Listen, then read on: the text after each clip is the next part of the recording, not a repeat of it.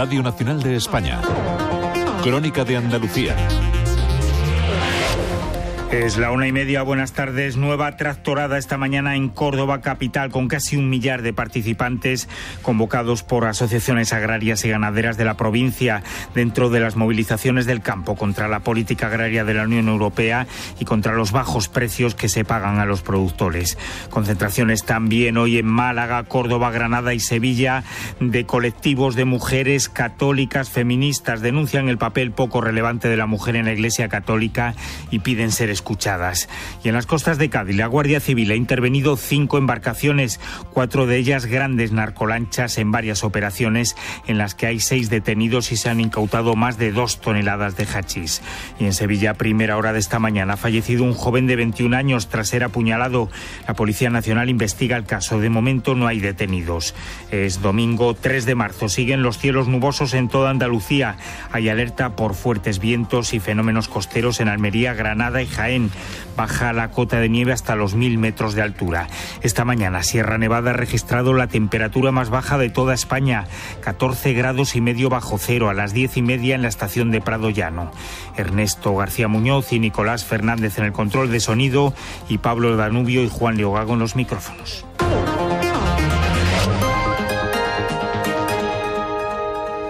40 tractores y en torno a 800 personas han recorrido varias avenidas esta mañana de Córdoba capital en defensa del sector agrario. La manifestación que contaba con el permiso de subdelegación del Gobierno ha sido convocada por la Asociación de Ganaderos y Agricultores de Córdoba. Agricultores y ganaderos que piden soluciones a lo que califican de su actuación crítica del campo. Piden un cambio en las políticas agrarias de la Unión Europea no quieren que produzcamos y las subvenciones están orientando eso, a no producir. Nos deciden, por ejemplo, a cogernos a unas corregímenes que no son ni medio rentables para nosotros. Por ejemplo, si te acoges que nosotros tratamos que es de rotación, te siguen sembrar unas leguminosas que en nuestras zonas no se dan, estás poniendo un gasoil, un tiempo, una semilla, que lo que está haciendo es subir el coste de la semilla, subir los costes de producción y se lleva a producción. Porque no pueden entrar productos de fuera con unos estándares de calidad mucho más bajos que los nuestros, que nosotros producimos y que nos obligan a producir y nosotros estamos mucho más obligados a producir eh, productos de calidad y entran productos mucho más de mucha menos calidad y con muchos menos eh, controles. Se quejan, además de los bajos precios que se pagan a los productores y piden más inspecciones para que se cumpla la ley de cadena alimentaria.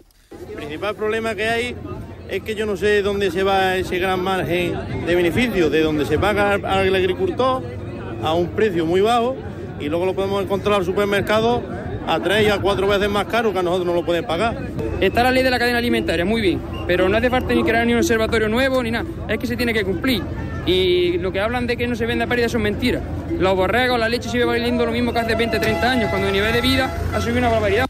El recorrido ha comenzado y ha finalizado en el recinto del Arenal de la capital cordobesa con una parada a mitad de recorrido en la subdelegación del Gobierno. Los convocantes querían un recorrido más amplio que no ha sido autorizado por coincidir con la celebración de una carrera popular por el centro de la capital. No se han registrado nada de incidentes y más protestas feministas católicas agrupadas en la llamada revuelta de las mujeres en la iglesia se han concentrado hoy en Málaga, Córdoba, Granada y Sevilla, coordinadas con otras 23 capitales españolas.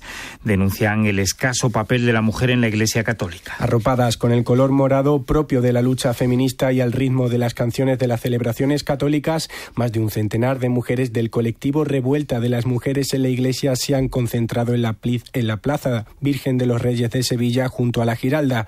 Piden puestos de responsabilidad dentro de la Iglesia. Beatriz Blesa, portavoz. Como institución en la Iglesia las mujeres no tenemos espacio, trabajamos, somos la gran mayoría de las que asistimos a la Iglesia, de las que trabajamos, de las que estamos al servicio de los más pobres, de las que estamos en las fronteras, pero no tenemos la capacidad de decisión en ninguna instancia y entonces creemos que eso tiene que cambiar necesariamente ya. Presidir Eucaristía, dar clases de teología en la facultad o tomar puestos de gestión dentro de las comunidades religiosas son algunas de sus reivindicaciones. Manifiestan que al igual que se está haciendo en, otros sectores de la sociedad, las mujeres deben dar un paso adelante en la Iglesia.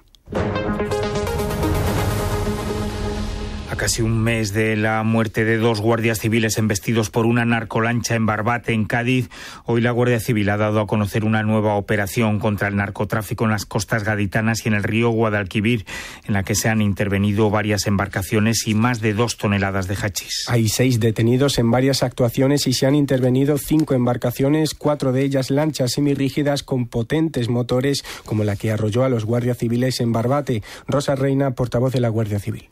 En las distintas actuaciones se han eh, intervenido cinco embarcaciones, cuatro de ellas semirrígidas, y se ha incautado 2.319 kilogramos de hachís, además de 7.725 litros de combustible. En una de las actuaciones se ha contado con la colaboración de la Guardia Nacional Republicana Portuguesa, recuperándose 76 fardos de hachís. Otra de las narcolanchas consiguió tirar al mar los paquetes que transportaba antes de ser detenidos. Además de los seis detenidos, se han procedido a la identificación de otras tres personas. Y la Policía Nacional está investigando la muerte de un joven de 21 años que ha sido apuñalado poco antes de las 8 de esta mañana en el barrio sevillano de Santa Clara. La primera llamada que recibieron los servicios de emergencia fue la de una persona alertando del joven tendido en la calzada junto a un patinete eléctrico. Los sanitarios han intentado su reanimación durante más de una hora, pero el joven finalmente ha fallecido. La policía está batiendo la zona buscando el arma homicida y recabando los testimonios de posibles testigos.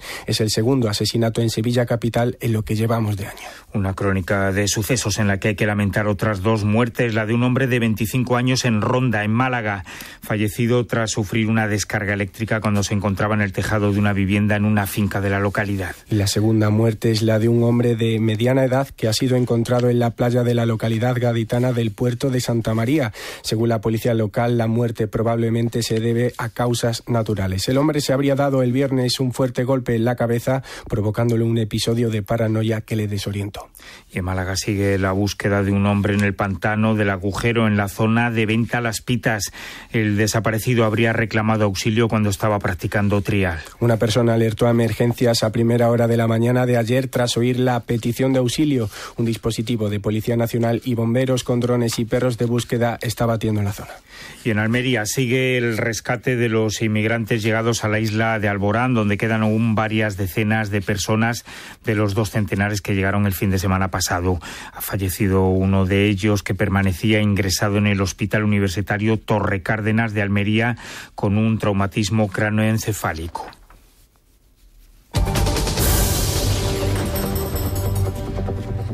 La economía del bien común es un movimiento internacional que plantea que el dinero no debería ser la finalidad del sistema económico, sino un medio para conseguir el beneficio de la sociedad. En el municipio jienense de Guarromán se ha presentado el primer índice del bien común de España.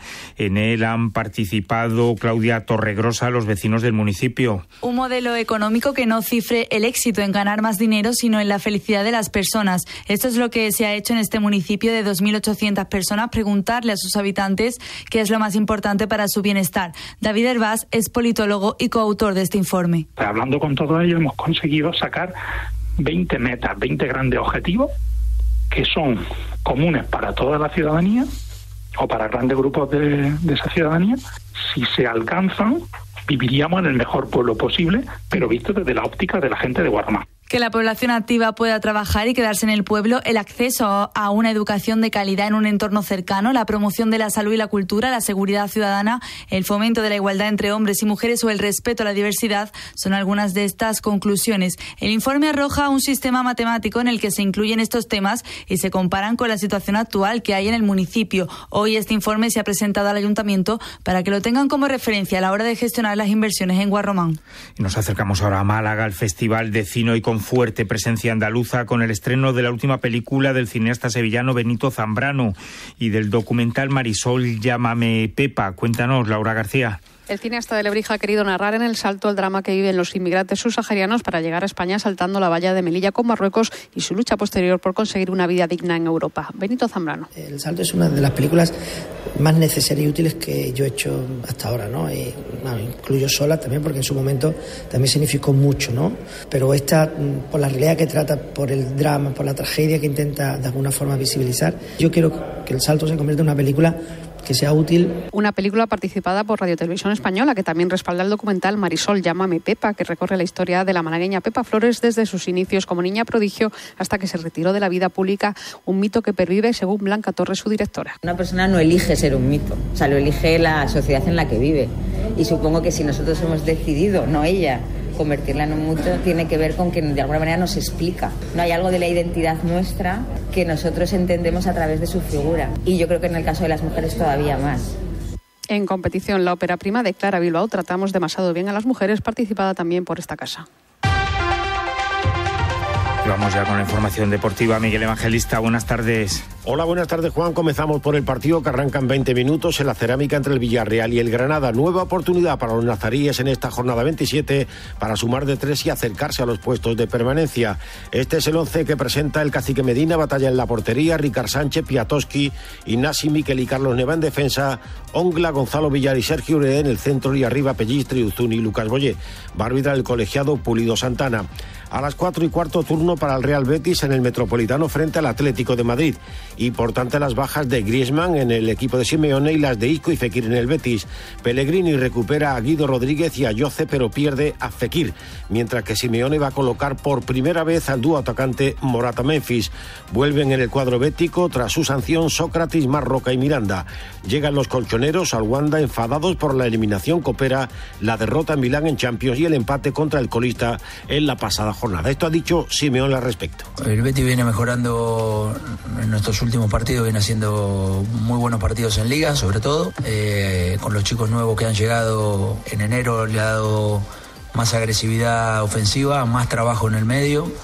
Y bueno, el entrenador lo conocemos y trabaja muy bien su, su juego y su idea clara que la lleva desde hace muchísimos años. Eh, no nos imaginamos otro equipo que siempre valiente, intentando eh, jugar eh, como, como juega el Betis siempre y seguramente tendremos que llevar al partido donde creemos que le podemos hacer daño. Por su parte, el técnico del Betis, Pellegrini, como siempre, respeta al rival, pero va por la victoria. Bueno, veo un, un gran rival. El Atlético Madrid tiene una, una, un gran plantel y un técnico que ya ha puesto su impronta de una mecánica futbolística hace muchos años con, con gran rendimiento y con grandes resultados. Así que independiente que hayan quedado eliminados, yo creo que enfrentamos a un rival difícil en su casa, así lo dicen los números, pero como siempre vamos a intentar ir a ganar a las cuatro y cuarto con el arbitraje del colegiado riojano Sotogrado. Y ayer, Sevilla 3, Real Sociedad 2 y Rayo 1, Cádiz 1. El Sevilla volvió a ser el equipo difícil en su estadio y muy pronto se puso por delante con dos goles de Nesir. Y antes del descanso, manos de Sergio Ramos, que el árbitro sancionó con penalti, que transformó a Andrés Silva para marcharse al descanso con 2-1 para los de Quique Sánchez Flores. En la segunda mitad, la Real apretó y el Sevilla salía con rapidez para sorprender y lo hizo con un cabezazo de Sergio Ramos poner el 3-1 que dejaba casi sentenciado el partido. Cuando moría el encuentro, Bryce Méndez anotó de falta el 3-2 definitivo y sumar así tres puntos para los de Nervión. Esto dijo al final Quique Sánchez Flores sobre el partido y la victoria. Estamos felices por el resultado, por haber ganado a un equipo con mucha entidad, con muchos años haciendo lo mismo y haciéndolo muy bien. Les llevamos a la incomodidad absoluta cuando en pocos minutos nos pusimos con dos por delante. Era justamente probablemente el partido que ellos no querían pero sí que es el que nosotros buscábamos y deseábamos, meterlos en la incomodidad de ir por detrás del marcador y sacar esas mentes de fuertes que tienen la Real Sociedad y meterlos en un partido muy difícil. El descenso está ya a ocho puntos y la próxima jornada Almería, el lunes a las nueve de la noche. Ni ganó ni perdió el Cádiz cuando todo parecía que iba a sumar otra derrota, en este caso en Vallecas, partido que duró más de 100 minutos después que se parara por una granizada insoportable. Con los dos equipos medio ahogados por la lluvia, el Rayo se adelantó a los 89 minutos tras un error de Ledesma en la salida. Aún quedaba tiempo y fue Javi Hernández el que cinco minutos después aprovechó una asistencia de Chus para poner el 1-1 definitivo y sumar un punto. Escuchamos al técnico del Cádiz, Mauricio Pellegrino. Al final el gol nuestro fue un premio al esfuerzo, terminamos con buenas sensaciones porque el equipo está, trabajando bien, está empujando. Eh, en los dos últimos partidos hemos visto un, equipo muy entero de principio a fin. Yo creo que es el camino a seguir. Si bien un punto nosotros nos sabe poco porque no nos alcanza, eh, bueno, eh, ojalá que podamos, si seguimos de esta manera, encontrar triunfo más adelante. La próxima jornada, Cádiz, Atlético de Madrid en el Nuevo Mirandilla y solo recordar la derrota, 27 partidos sin ganar, la Unión Deportiva Almería lo hizo en Vigo, 1-0 frente al Celta. Más cosas en la Liga CB, victoria de Unicaje de Málaga, 101-84 frente al Bilbao Basket en el Carpena, por contra, el Covirán Granada cayó en cancha del Lenovo Tenerife por 89-83. Finalmente, en la Copa del Mundo de Border Cross en Novoar, disputada este sábado en Sierra Nevada, el español Lucas Eguibar rozó el podio acabando cuarto. Es todo, Juan. Buenas tardes. Gracias, Miguel. Con el deporte finalizamos este repaso a la actualidad de Andalucía. A las dos sigue la información en esta misma sintonía, en el 14 horas.